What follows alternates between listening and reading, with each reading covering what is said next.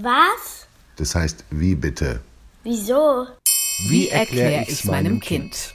Was Hormone sind und was sie alles können. Alles. Von Johanna Kurucek. Die ältere Schwester ist seit neuestem immer schlecht gelaunt. Der Vater brüllt beim Fußballschauen den Fernseher an.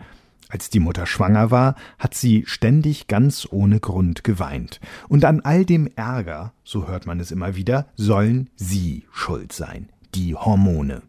In der Schwangerschaft spielen sie angeblich eine große Rolle, in der Pubertät sowieso, und das Sexualhormon Testosteron soll schuld sein, dass selbst Väter sich manchmal wie Raufbolde benehmen.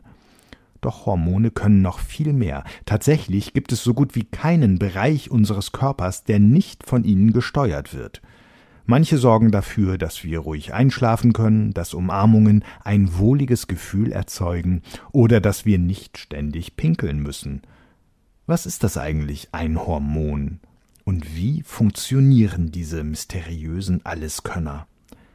Einfach ausgedrückt, Hormone sind die biochemischen Boten in unserem Körper. Wenn dieser eine Fabrik wäre, würden sie durch die Gänge flitzen und Befehle von der einen Abteilung zur anderen überbringen und dafür sorgen, dass der Betrieb am Laufen bleibt. Anfang des 20. Jahrhunderts hat sich ihr Namensgeber, der englische Professor für Physiologie Ernest Starling am University College in London, von den altgriechischen Ausdruck für antreiben zu dem Namen Hormone inspirieren lassen, als er im Jahr 1905 in Vorlesungen von seinen Experimenten berichtete. Er hat damals einen Stoff entdeckt, der die Bauchspeicheldrüse dazu brachte, massig Flüssigkeit zu produzieren. Nun ist die Bauchspeicheldrüse nicht gerade das berühmteste aller Organe.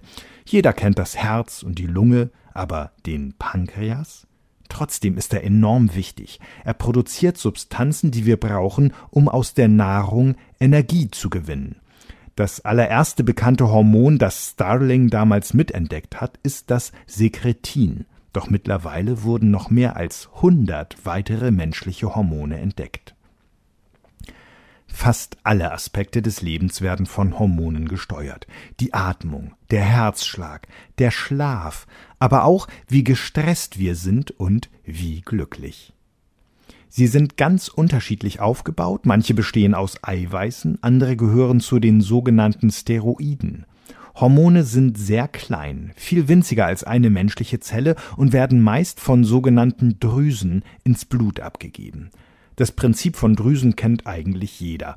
Wie unsere Speicheldrüsen im Mund Spucke produzieren, wenn wir etwas Leckeres riechen, gibt es im ganzen Körper Drüsen, die, wenn nötig, bestimmte Stoffe herstellen. Manche Hormone werden in unserer Nebennierenrinde produziert, andere in unserer Schilddrüse und besonders viele in unserem Gehirn. Im Denkorgan sind drei Regionen mit komplizierten Namen besonders wichtig der Hypothalamus, der Hypophysenhinterlappen und die Hirnanhangdrüse. Beispielsweise wird das Wachstumshormon im Gehirn produziert, das dann an den Knochen das Wachstum anregt, oder ein Hormon, das dafür sorgt, dass die Niere genügend Flüssigkeit im Blut behält und wir nicht ständig auf die Toilette müssen zur Vollständigkeit. Es gibt auch Hormone, die im Gewebe produziert werden, aber die reisen dann nicht durch den ganzen Körper, sondern übermitteln nur den Nachbarzellen eine Botschaft. Die Hormone, die weitere Strecken im Körper zurücklegen, rauschen durch die Blutgefäße zu ihrem Zielort. An der jeweiligen Zelle docken sie an eine Struktur an, ein Protein, das man Rezeptor nennt. Hormone sind Spezialisten. Sie wirken nur an Orten, wo sie an ihren Rezeptor binden können. Wie der Schlüssel in die Haustür passt das jeweilige Hormon in genau diesen Rezeptor. Durch diese Verbindung werden in der Zelle die entscheidenden Prozesse gestartet. Welche genau das sind, das hängt von dem Zielgewebe und dem Hormon ab.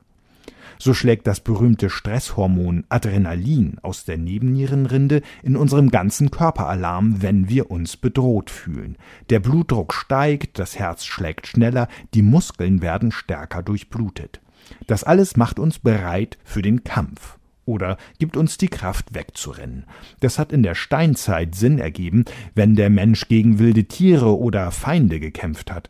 Doch in der Schule oder am Arbeitsplatz ist der Stressrausch weniger von Vorteil. Manche Hormone haben besonders spannende Wirkungen. Oxytocin wird etwa als Kuschelhormon bezeichnet. Es wird ausgeschüttet, wenn man Menschen umarmt, die man sehr gerne mag. Es ist besonders aktiv bei Müttern, die sich um ihr Baby kümmern. Es gibt auch ein Einschlafhormon, das Melatonin. Es wird gebildet, wenn die Augen merken, dass es dunkel wird. Sie senden ein Signal an das Gehirn und das schickt dann Melatonin in die Blutbahn. Das übermittelt dann überall im Körper die Botschaft, es ist Schlafenszeit. Damit dieser Mechanismus funktioniert, sollte man vor dem Schlafengehen nicht auf helle Bildschirme schauen. Zu viel Licht. Manche Hormone sind nur in einer bestimmten Lebensphase aktiv. Die Pubertät ist eine Zeit, in der sich alles verändert, besonders der Körper. Es sprießen Pickel und Haare unter den Armen, Mädchen kriegen ihre Monatsblutung und Jungs eine kratzige Stimme. Das alles ist den Sexualhormonen zu verdanken. Bei Mädchen produzieren die Eierstöcke das weibliche Sexualhormon Östrogen, bei Jungs stellen die Hoden Testosteron her. Wenn in den vielen unterschiedlichen Hormonkreisläufen etwas schief geht, dann kann der Körper nicht mehr richtig funktionieren. Eine schwere Krankheit, die schon im Kindesalter auffällt, ist etwa Diabetes Typ 1. Dabei greift das eigene Immunsystem die Bauchspeicheldrüse an, den eingangs erwähnten Pankreas. Der kann dann nicht mehr genug Insulin herstellen, ein besonders wichtiges Hormon. Wenn wir essen, geht die Energie aus der Nahrung in unser Blut über als Glucose. Der Blutzucker steigt. Doch die Energie kann aus dem Blut nur mit Hilfe von Insulin in die Körperzellen gelangen, wo sie ja gebraucht wird. Bei Menschen, denen es an Insulin fehlt, kriegen die Zellen nicht genug Energie, während im Blut zu viel Zucker rumschwirrt. Sie können ohnmächtig werden oder sogar sterben. Darum müssen sie sich als Ersatz Insulin spritzen und genau darauf achten, was sie essen. Bei ihnen bestimmen die Hormone also ganz offensichtlich ihren Alltag. Doch auch Gesunde können die Wirkung dieser Botenstoffe jeden Tag spüren, wenn sie nur darauf achten. Das nächste Mal, wenn man wütend wird, weiß man, warum das Herz schneller schlägt und man die Zähne zusammenbeißt. Adrenalin ist am Werk. Und man kann die Eltern besser verstehen, die sagen, kein Handy mehr vorm Schlafengehen. Vermutlich lässt sich sogar beides, der Herzschlag und die Einschlafstörung, zusammen testen.